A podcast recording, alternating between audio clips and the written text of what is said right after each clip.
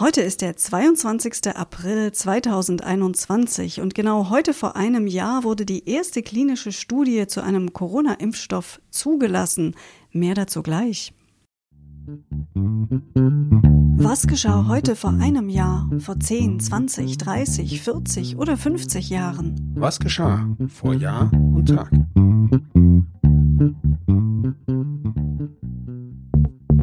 Vor einem Jahr. Ja, wir versuchen ja nicht allzu viel Corona bei uns in der Sendung zu haben, aber das lässt sich bei dem Jahr 2020 gar nicht vermeiden und noch dazu bei diesem ja einschneidenden Ereignis genau vor einem Jahr. Anna, was genau war los?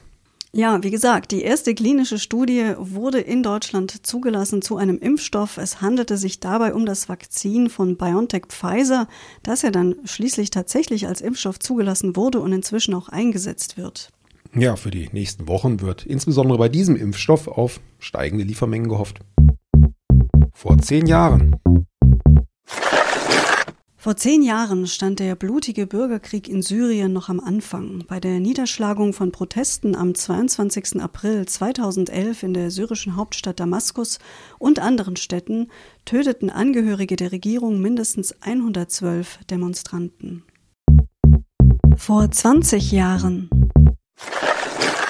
Die Staats- und Regierungschefs von 34 amerikanischen Staaten beschlossen am 22. April 2001 in der kanadischen Stadt Quebec, ihre geplante Freihandelszone von Alaska bis Feuerland zu schaffen und nur für Demokratien zu öffnen. Die dreitägige Konferenz war von gewalttätigen Protesten begleitet worden. Globalisierungsgegner und die Polizei hatten sich mehrere Straßenschlachten geliefert. Nach Polizeiangaben wurde, wurden dabei mehr als 400 Demonstranten festgenommen. Vor 30 Jahren. Die sowjetische Regierung legte am 22. April 1991 ein Programm zur Überwindung der Wirtschaftskrise vor, das unter anderem Zwangsmaßnahmen gegen Streiks beinhaltete. Die Gesundheitsminister von Bolivien, Peru, Ecuador, Kolumbien und Venezuela einigten sich am selben Tag auf die Errichtung eines Regionalfonds gegen die Cholera, an der damals in den letzten Wochen mehr als 1400 Menschen gestorben waren. Vor 40 Jahren der spanische Ministerpräsident Calvo Sotelo kam am 22. April 1981 zu einem Besuch nach Deutschland.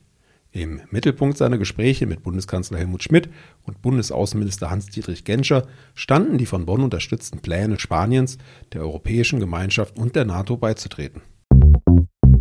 Im Fußball-Europapokal konnte sich erstmals seit 1978 keine bundesdeutsche Mannschaft für ein Endspiel qualifizieren. Der FC Bayern schied im Halbfinale gegen den FC Liverpool aus. Der erste FC Köln verlor in der Vorschussrunde gegen Ipswich Town. Vor 50 Jahren. Die katholische Kirche bezog gegen einen Gesetzentwurf der Bundesregierung in Bonn Stellung, nachdem die Herstellung und Verbreitung von Pornografie straffrei bleiben sollte.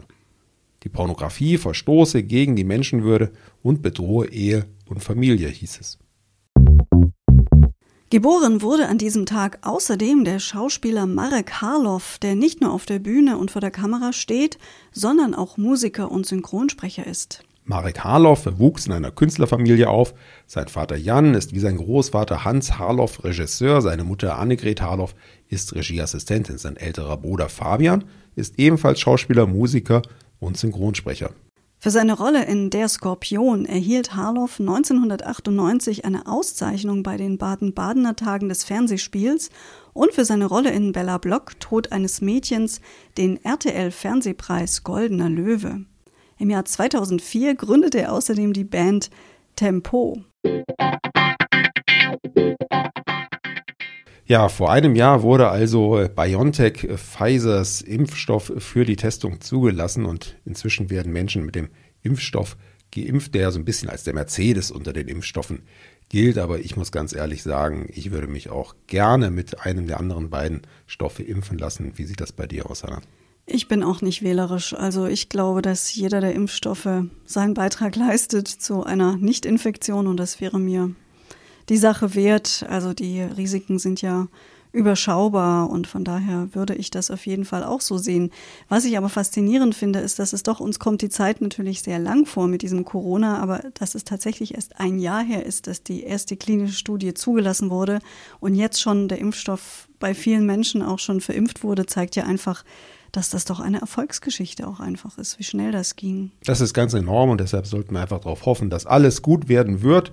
Wir freuen uns auf unsere Impfung, auf die wir noch ein bisschen warten werden müssen, weil wir manchmal denkt ihr, wir sind schon recht alt, wenn wir uns erinnern an, an das ein oder andere Event in unserem Podcast, aber wir sind tatsächlich immer noch jung genug, um noch lange, lange nicht in der impfreien Folge dran zu kommen.